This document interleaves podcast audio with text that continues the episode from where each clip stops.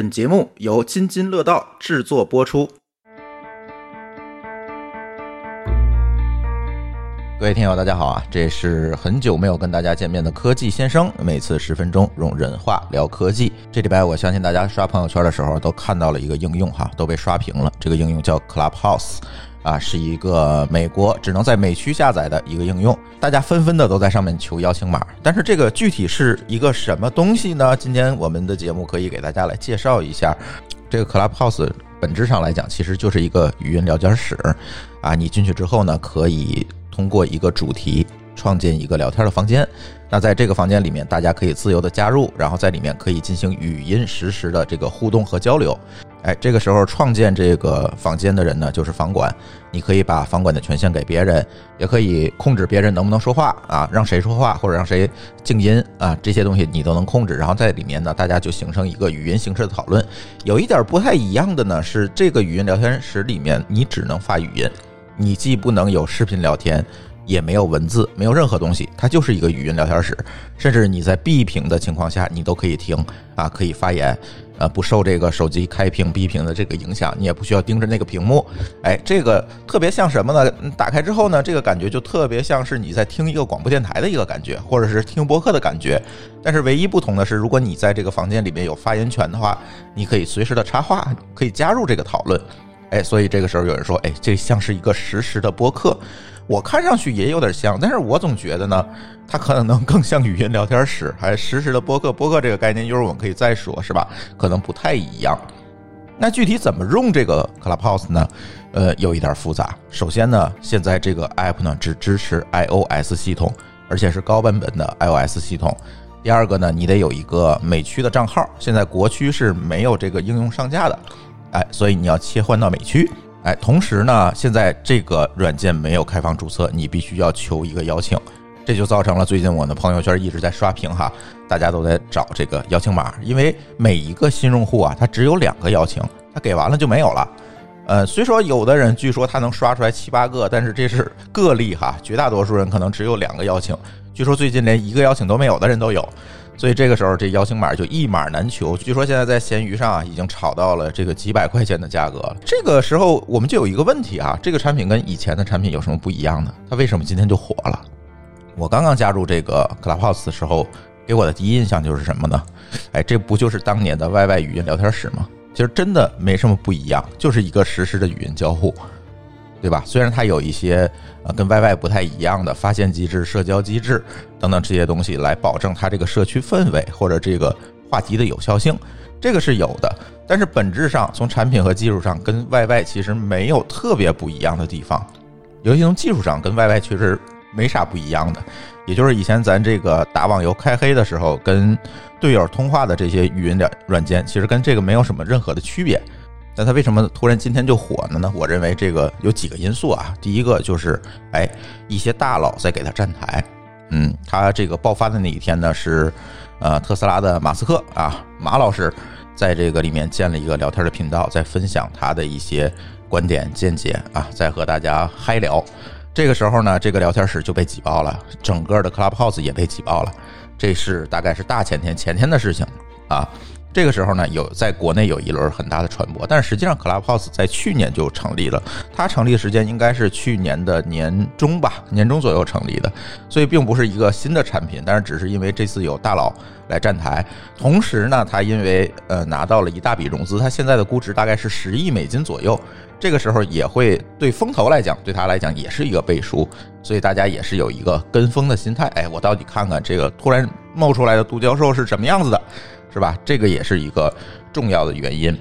再有一个呢，呃，那天我们在群里讨论也是，我觉得跟疫情也有关系。其实对于欧美人来讲，他其实社交需求要比我们东亚人可能更旺盛一些，是吧？呃，如果没有疫情呢，可能会是吧？每天开趴啊，啊，每天跟朋友聚会啊。但是到了今天可能不行了，那我们必须要有一个替代品。那这个替代品似乎就是正好被 Clubhouse 赶上了。那我可以在这个聊天室里通过语音的形式跟大家来聊天、来交互，甚至我不需要打开手机，我就把手机放在那儿，大家就可以聊开了。在现在社交受困的这个情况来讲，哎，似乎是一个刚需哈。所以我觉得这个 Clubhouse 在今天爆红是吧？在尤其在这周爆红，其实跟它的技术产品没有特别大的关系。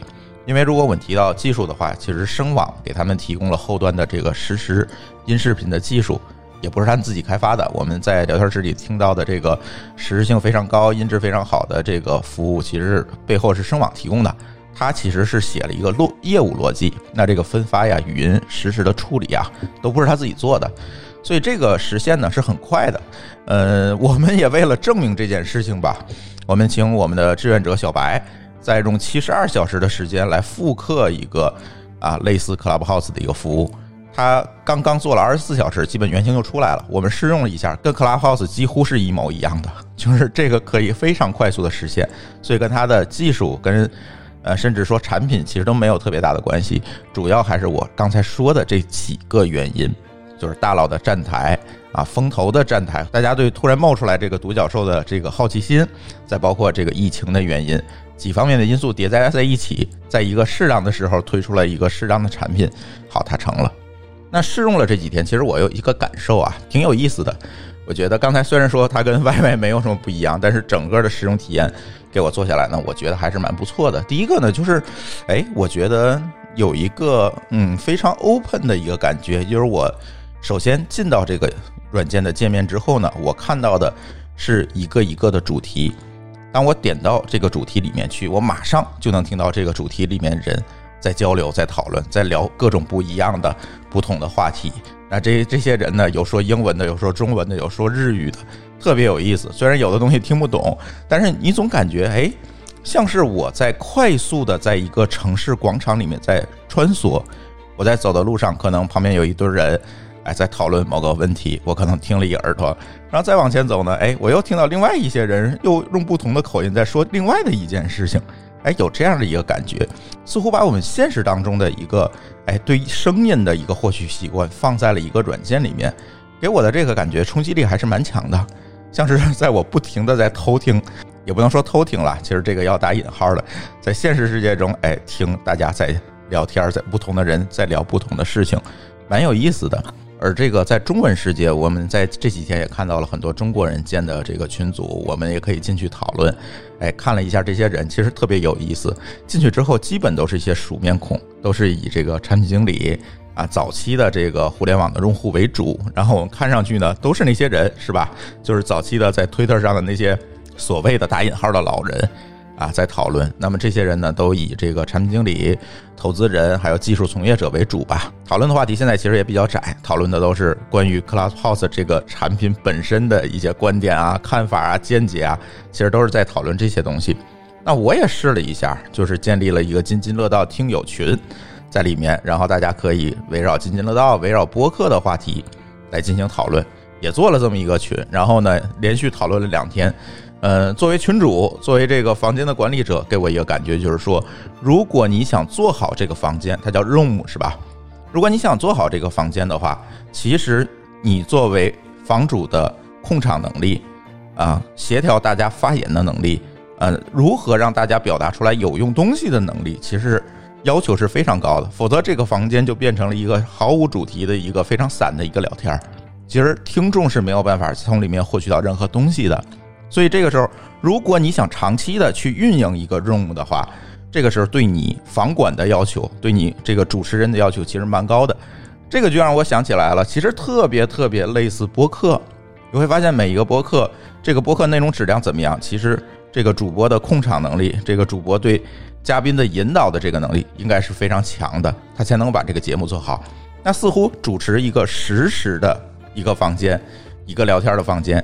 似乎能力的需求上也差不多。再有一个呢，这个软件给我的一个感觉就是，它每天在频繁的推送内容。这个在硅谷孵化出来的软件里面，其实是特别少的一个现象，就是这种可能都有点骚扰了，几乎每个小时能收到五六条推送，然后都是一些谁又创建房间了，他们都要讨论什么了。这个在硅谷的这个 app 里面，感觉就特别少见，就是它这个运营能力其实是非常强势的。包括你在入住的时候，他就一定要读取你的通讯录的权限，你才能邀请别人。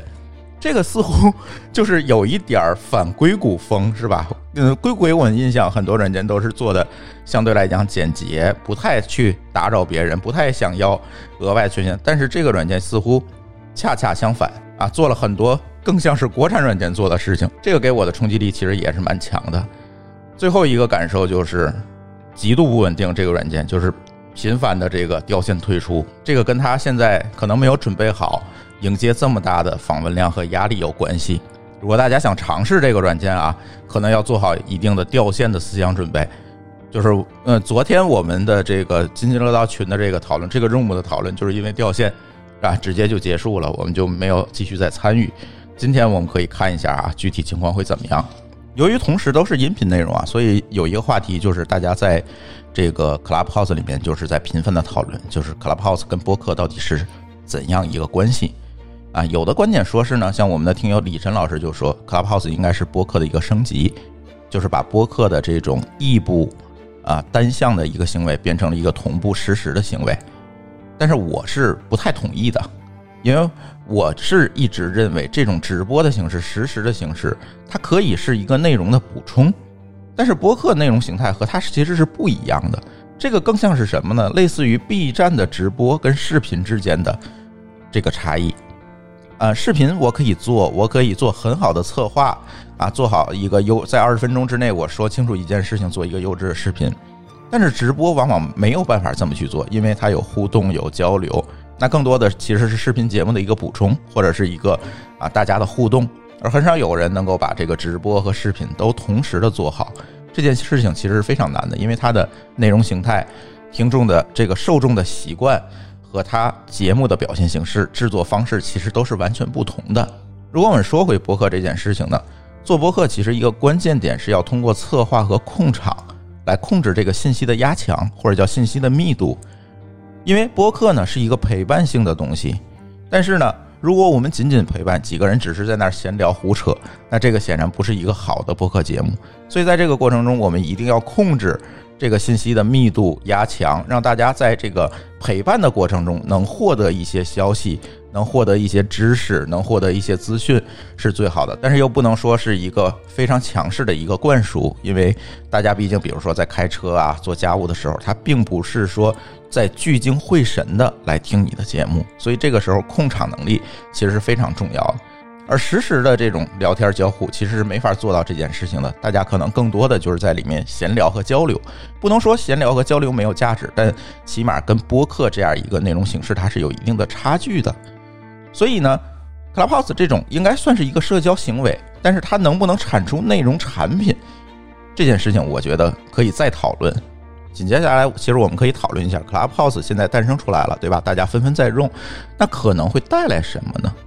我觉得第一点可能是大家的一个共识，马上就会有一堆人在抄袭它，啊，会出现一大堆的 copycat。我觉得这个分分钟就会出来，毕竟我们也试了哈，七十二小时就可以复刻一个。